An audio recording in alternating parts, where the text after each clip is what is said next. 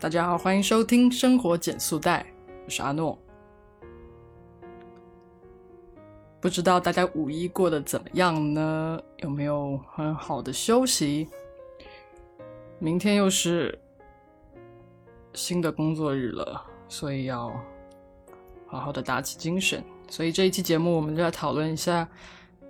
怎么样打起精神。但我想，就是这种题材，其实，在每次放完长假、五一、十一之后，都会有很多人去做。他会说，你一定要预留可能一天的时间来做一些准备，呃，去 review 一下你之前工作的进度呀，然后做一些工作的计划，让你更好的去应对第二天的工作。所以今天呢，就不从这种。非常实操的实用主义的角度去聊这件事情。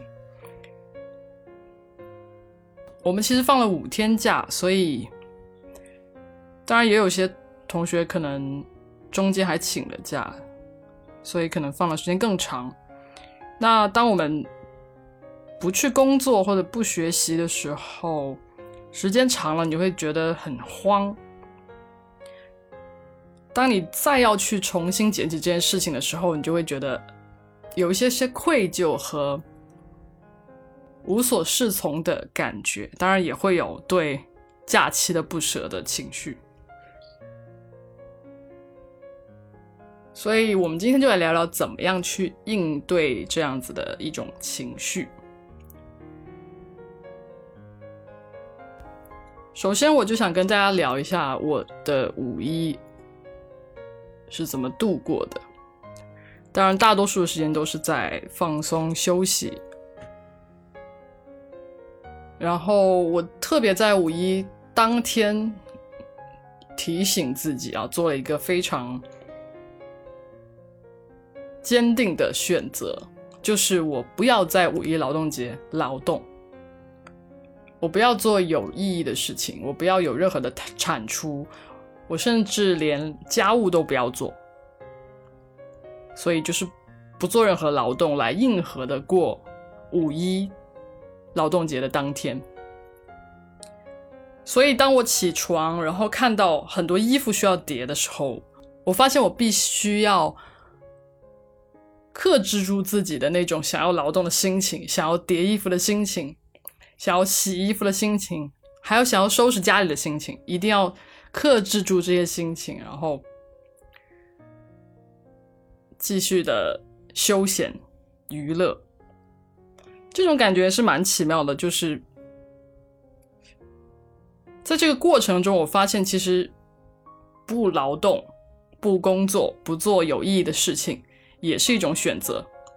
从某种程度上来说，这种选择好像。对我们来说，执行起来更难，因为我们实际上非常习惯于看到问题，然后去解决它，这是一个非常顺势而为的一个操作。但当我们有意识的跟自己说：“你今天就是什么事都不要干，你今天不要做任何的输出”的时候，你就会突然间觉得：“哎，我需要花很大的力气去做这件事情。”然后我就发现，如果不劳动是一种选择的话，那其实劳动也是一种选择。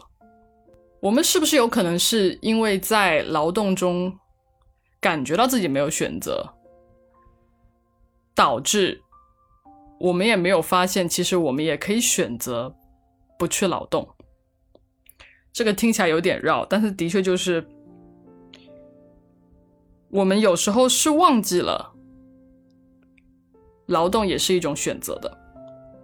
特别是在这个时候，嗯，什么事情都是可以用内卷去形容的一个环境。只要你稍微不努力一点，你就会被别人追上。这种感觉其实是会让我们每个人都很焦虑，让我们觉得不努力向上、不劳动、不工作、不进步是不对的。你一定要选择。创造价值，这是一种政治正确。所以我们好像忘记了另外一种可能，就是你可以选择劳动，也可以选择不劳动，这是你的选择。那为什么我们会陷入这种好像不得不选择劳动的这种境地里？就是因为我们想要产出，我们想要一个好的结果，不管是你想要一个好的成绩，想要高分，还是你想要升职加薪，想要赢过别人，想要赚更多的钱，你都需要一个产出，所以。你要不断的劳动，你要坚持选择去做某一件事情，但有时候我们就会忘记，我们是选择了某一种达到目标的方法，而不是这个世界上只有一种方法可以达到你想要的目标。在这个劳动的过程中。在这个努力的过程中，你很容易就忘记了你还有其他的选择。所以，为什么我们会觉得产生一种劳动的定式，就是因为我们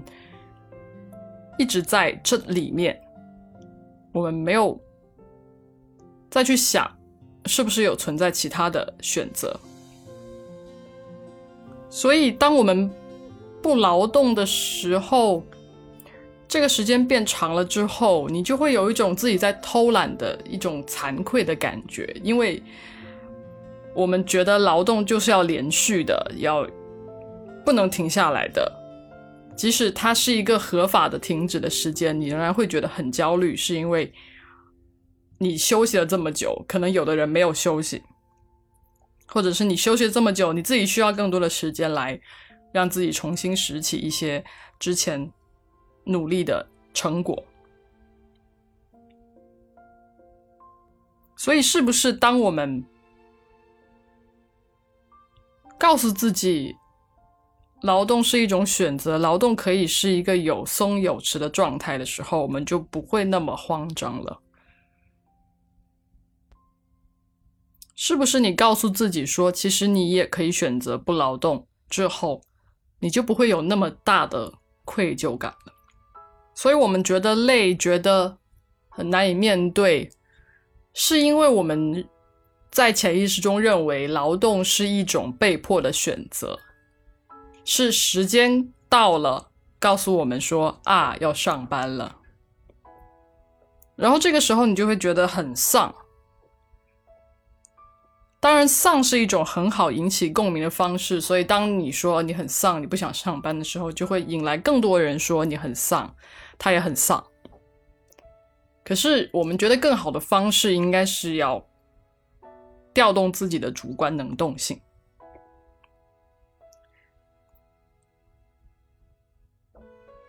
试着去改变自己的思路，去想一想，这个劳动是真的是一个被迫的选择吗？还是说你丧失的去掌握你生活和工作的？能力呢？如果说我们在五月之前就对这个长假有所规划，你就会知道你在哪些地方要放的更重一些，哪些地方要放的轻一些，然后你就会想到要如何的去维持整个项目的延续性，而不是。你看着到点了哦，要放假了，我放飞自我出去玩儿，然后什么事情都抛到脑后了，然后到了五号之后，你就觉得完蛋了，完蛋了，什么事都不记得，一切的事情都变得好像不受控制了，你没有办法很元气满满的去面对第二天的工作，是因为。你无限的沉浸在这个休息的时间里，当然，我们说活在当下是没有错的，但是真正活在当下的人，我认为是需要非常多的强大的能力的。你必须熟练到你可以掌握未来可能发生的事情，都可以轻易的去面对，那如果你还是一个菜鸟，你第二天碰到的事情会让你非常头大，你无法控制的时候，劝你还是要多做准备，这样子你才能够从主观能动性上去让自己变得更积极，才能够去元气满满的去实践你的劳动选择。所以总的来说就是。从观念上，我们应该要了解到，说不管是劳动还是不劳动，这都是你的选择。那你要怎么样去分配这样子的时间，在一个很长的维度下，你可以让自己处于一个更好的状态。你可以根据自己的能力去匹配一个好的状态，不不至于让自己在一个过于紧绷或者是过于舒展。放肆的状态，这样是比较好的节奏。所以，可能好的方式就是在长假之前就要做一些，根据自己的能力做一些规划和调整，然后不要对自己有过于苛刻的要求和过高的预期。当你觉得你自己如果实在是没有办法提起精神呢，有时候可能这也是一个警钟吧。就是你想要做的，你第二天的工作已经让你完全无法打起精神，让你感觉到很痛苦的话，你应该好好思考一下这个工作是不是还是适合你的。如果你总是一心只想着放假，工作日呢想着周末。平时又盼着长假，那你可能正在做一件你自己不是特别相信的有价值的事情。那建议你去找到一个有价值的事情。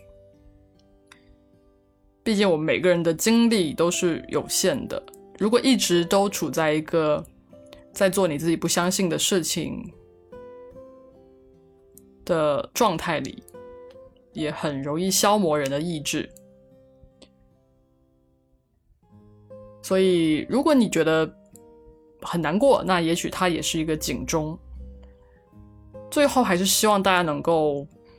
很元气满满的面对第二天的工作。那这个节目呢，也是在给我自己打气。嗯，希望所有听到这一期节目的人都可以充满斗志的面对第二天的工作，或者是得心应手的面对第二天的工作。大家也可以对自己的同事、合作伙伴好一点，大家都彼此宽容一些，好吗？好，今天节目就到这里，生活减速带陪你慢下来，我们下期再见，拜拜。生活减速带由阿诺独立运营，是一档分享人生体验和社会观察的节目。主讲人阿诺和他的朋友们将在节目中给出实际可行的生活指南。也许你会找到看待生活、看待世界的新视角。如果你喜欢我的节目，欢迎订阅和评论，也欢迎加入听众群，跟我们一起互动哦。